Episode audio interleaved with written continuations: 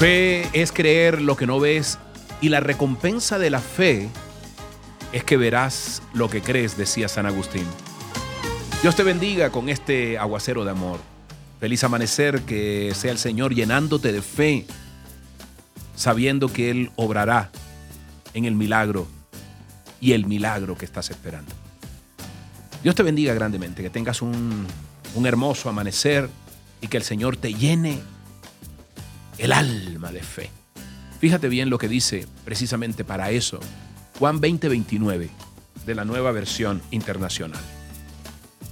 Dice, porque me has visto, has creído, le dijo Jesús.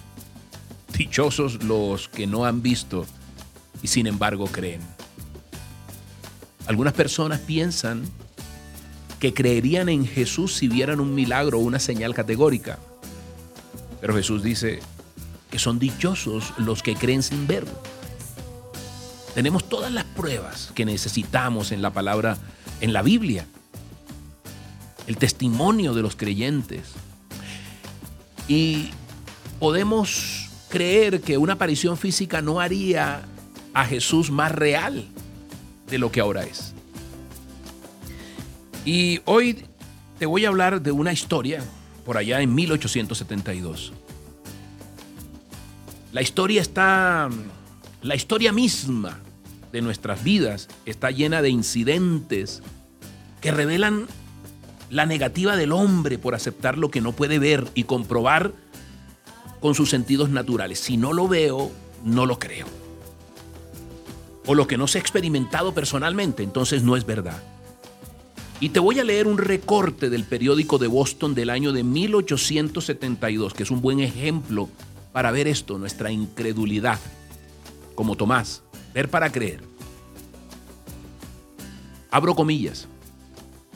Un hombre de unos 46 años que dice llamarse Joshua Copermist ha sido detenido en Nueva York por haber tratado de extraer fondos de gente simple e ignorante, exhibiendo un aparato que según él llevará la voz humana a través del hilo metálico, de modo que puedan entenderse las palabras al otro lado del hilo.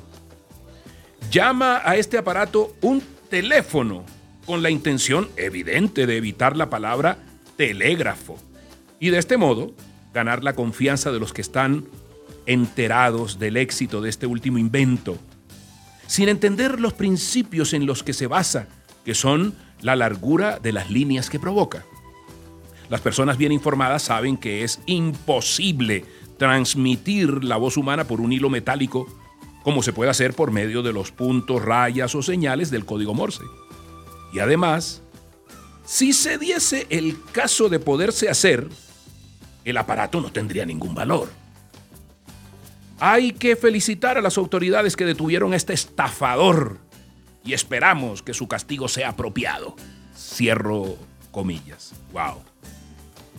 Es notorio que en el año de 1872, perdón, tras el descubrimiento de la electricidad, se había inventado el telégrafo, pero todavía no el fonógrafo, y mucho menos, por supuesto, el teléfono, que llevaba la voz a distancia. Sin embargo, la palabra inspirada siempre se cumple. Estamos en el último tiempo en el cual Dios ha anunciado a través de su palabra que aumentará la ciencia Fíjate que en estos 50 últimos años ha habido tantos cambios de la ciencia como ningún otro tiempo.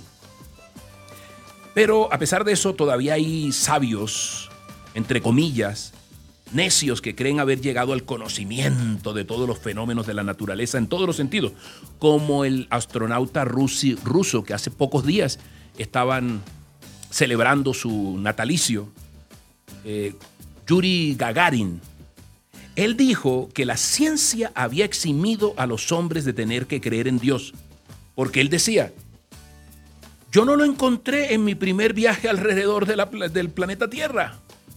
Pero hoy los astrónomos, óyeme bien, astrónomos, nos dicen que existen en el universo millones de planetas de los cuales el espíritu infinito de Dios escogió uno muy especial, ¿cuál? Este donde tú vives para hacerlo objeto de sus grandes maravillas materiales y morales.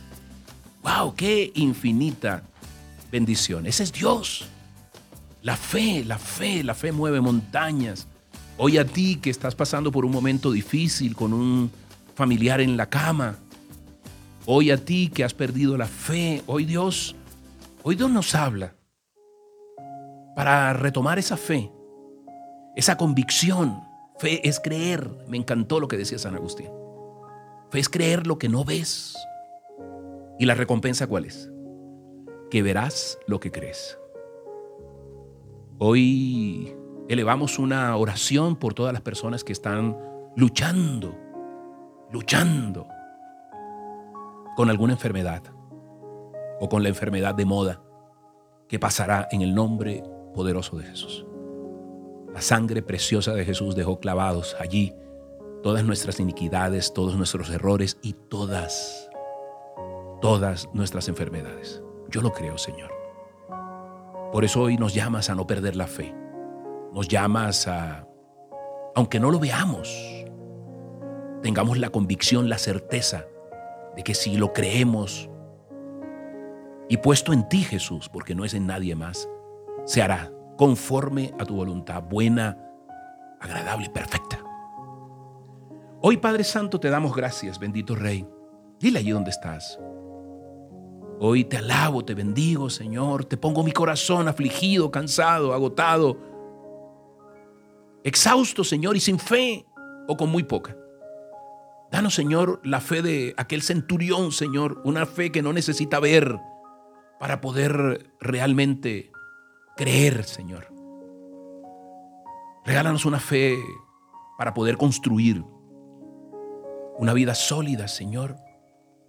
Danos hoy, amado Padre, la convicción de que tú estás a nuestro lado, que nos acompañas, que a pesar de las circunstancias, a pesar de toda la tormenta y tempestad que hay a nuestro alrededor, Señor, tú eres nuestro paraguas. Tu amor no cambia, tu amor no se muda. Señor, hoy te pedimos enormemente, Señor, que, que nos pongas las gafas de la fe para poder ver lo que otros no ven, Dios. Esa persona que está luchando en una cama, Dios, dale la convicción, dale la fe, Dios, que tú estás con él, con ella. Bendícelo, bendice sus, sus células, su alma, su espíritu, dale las fuerzas para que pueda salir airoso, airosa, Dios. Nosotros lo bendecimos, lo cubrimos con tu sangre preciosa, Dios. Hoy te damos gracias, Padre Santo. Danos una fe que llene nuestros corazones, nuestro espíritu, nuestra alma, para permanecer firmes siempre contigo, Dios. En tu nombre poderoso, Jesús. Amén y amén. Soy Moisés Angulo y Dios te dice, yo voy contigo con este aguacero de amor. Que Dios te bendiga grandemente. Que tengas un día maravilloso